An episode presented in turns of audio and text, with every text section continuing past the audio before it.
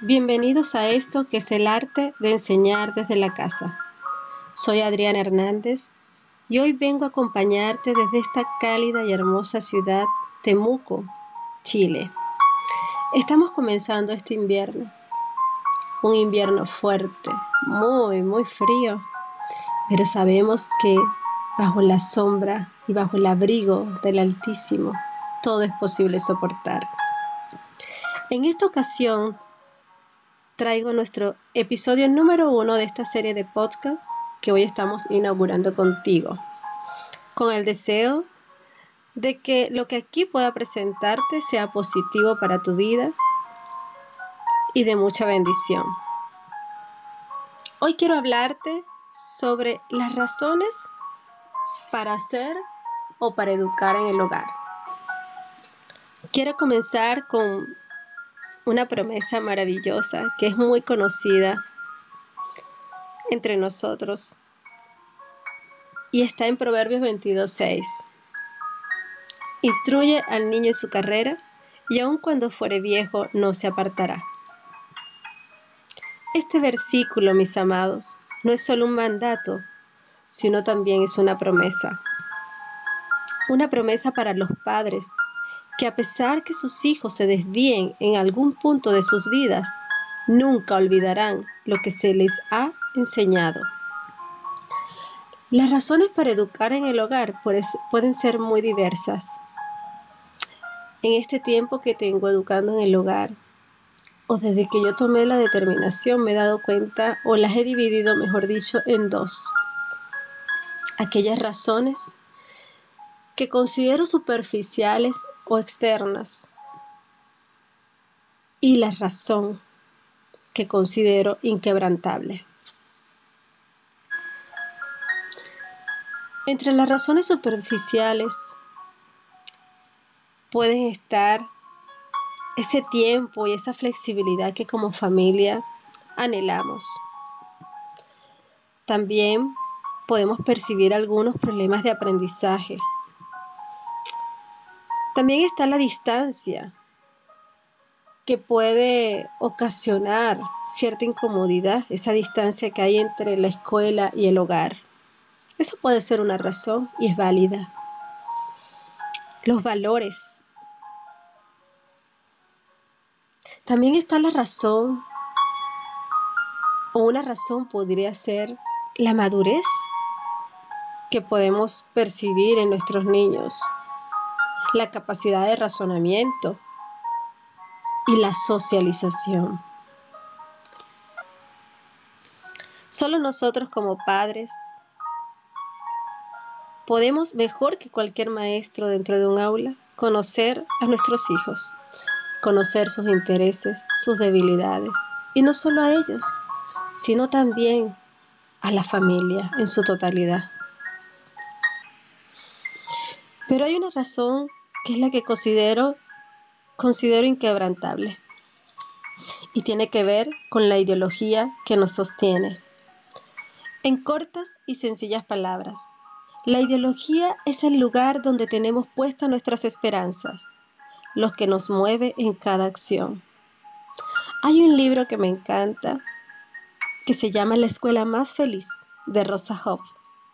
Ella dice, no es posible un cambio en la educación si solo se busca cambiar métodos. No hay cambios sin una ideología que los sostenga. Es decir, toda educación en casa debe tener claras las esperanzas y sus propósitos. Debe tener claridad en todo aquello que nos impulsa a dar los cambios. Hoy en día en el mundo existen numerosas corrientes ideológicas, ideologías ateas, ideologías naturalistas y así otras corrientes ideológicas como le mencioné. Hoy día no me detendré a hablarles de ellas, pero nosotros conocemos la ideología que nos sostiene, esa ideología que nos hace decir creer con firmeza. Somos cristianos, creemos en Dios, y nuestra esperanza y propósito están enfocados en educar, en educar, más que para este mundo, es educar para la eternidad. Nuestra ideología, cuando está firme, cuando está clara, nos permite, nos permite poder pararnos en cualquier coordenada de este planeta y poder observar alrededor y percibir los cambios drásticos, violentos, que dan las leyes de este mundo y que contradicen,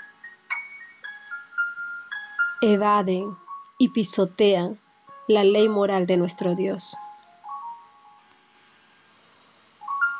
Tal conocimiento de estas leyes y de los cambios que se dan en el mundo nos permiten y nos ayudan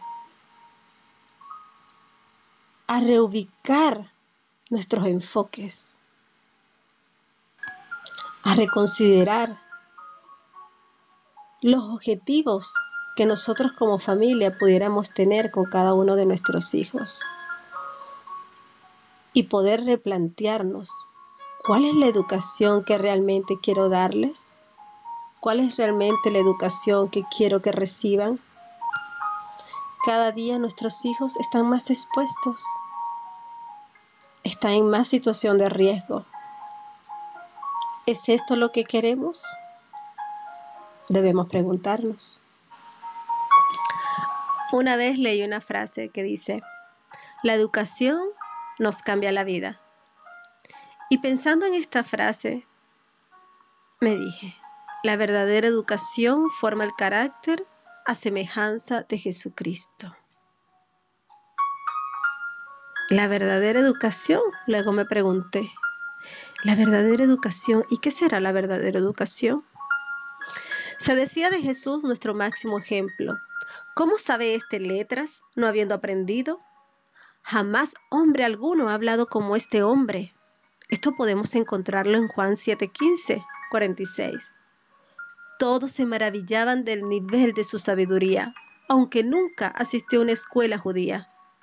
Entonces, ¿cómo fue que él aprendió? Tan simple y sencillo. Aprendió a los humildes pies de su madre, su maestra. Entonces volvió a retornar en mí esta pregunta, ¿qué es la verdadera educación? y me encontré con esta maravillosa cita. He leído otras tantas citas sobre educación, pero no creo que exista una definición más amplia y exacta que la que vamos a escuchar. Y luego tú tendrás tu propia opinión. En el libro La Educación, página 13, de Elena de Guay dice, ¿qué es la educación? Y dice así, es el desarrollo armonioso de las facultades físicas, mentales y espirituales.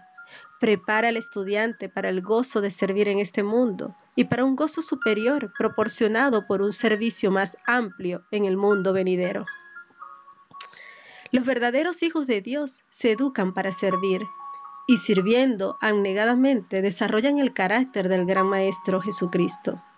El que dice que le conoce debe de andar como el anduvo y ejemplo nos ha dado, o dice mejor dicho, y ejemplos os he dado para que, como yo he hecho, vosotros también hagáis. Primera de Juan 2.6. Ahora bien, si Jesús es nuestro ejemplo máximo, entonces analicemos su vida. Hagámonos algunas preguntas interesantes. Y pongan atención y si quieres, toma nota de ellas. Esta es una pregunta. ¿En cuál escuela o universidad estudió Jesús? ¿Había centros educativos en los tiempos de Jesús? ¿Por qué Jesús no recibió su educación en las escuelas de los rabinos? Démonos el tiempo para contestar esta pregunta y veamos entonces si Jesús nos dio un buen o mal ejemplo. La escuela de Jesús fue en su humilde hogar a los pies de su madre. Ella le enseñó a leer desde las Sagradas Escrituras. Aprendió de la naturaleza, el primer libro para nuestra educación. y por medio de tareas y responsabilidades diarias con las cuales tenía que cumplir en casa y en el taller de carpintería de su padre José. Jesús fue excelentemente educado y sabía muy bien cuál era su misión, al igual que su contemporáneo Juan el Bautista. Ambos tenían un magnífico propósito por el cual vivir y estaban dispuestos, si era necesario, dar sus propias vidas para cumplir ese propósito. ¡Wow! ¡Qué tremenda lección nos enseña la vida de estos dos hombres, ¿no creen? La educación tradicional había cegado a los líderes del pueblo y al mismo pueblo. Se creían la gran cosa porque habían estudiado en la cátedra de Moisés. Tenían sus títulos y reconocimientos, pero no tenían lo más importante, que era el caminar humildemente con su Dios, hacer justicia y amar la misericordia. Miqueas 6:8. ¿Será que hoy día estamos lejos? ¿Está lejos? ¿Estamos lejos o están lejos los que se educan en el sistema tradicional de obtener este mismo carácter? ¿Cómo han visto ustedes eso? ¿Será que hay mucho altivismo? ¿Mucho altivez? ¿Será que hay mucho engreimiento por los títulos y honores? Habían sido educados para ser arrogantes, soberbios, orgullosos y ambiciosos. Anhelaban la fama y ser reconocidos en la sociedad.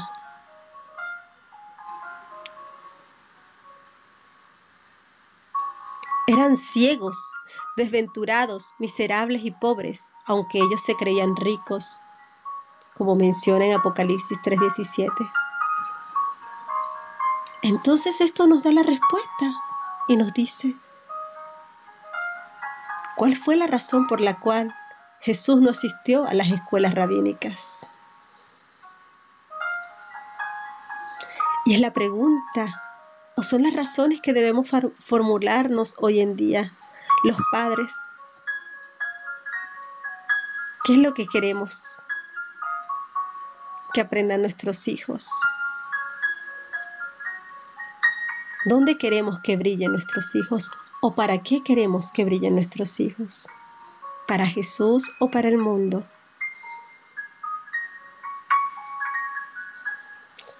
Ha ocurrido lo mismo en este pleno siglo XXI. Nos hemos alejado del diseño divino de educación.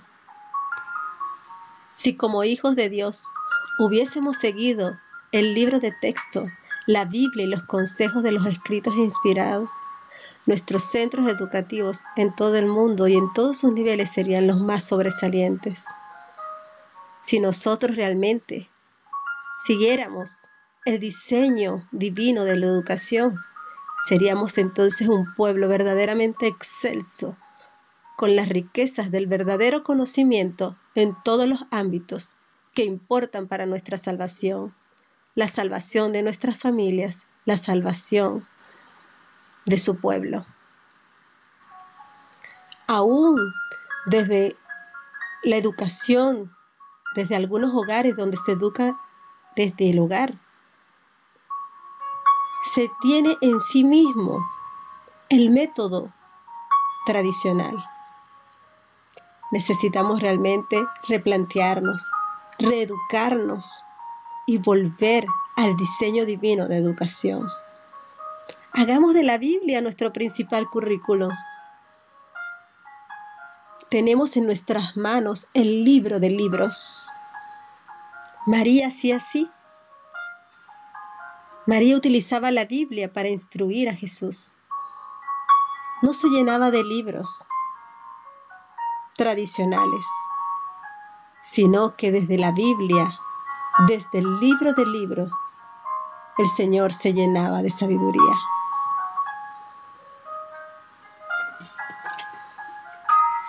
Muchas gracias por tu atención. Gracias por darme este espacio en tu vida.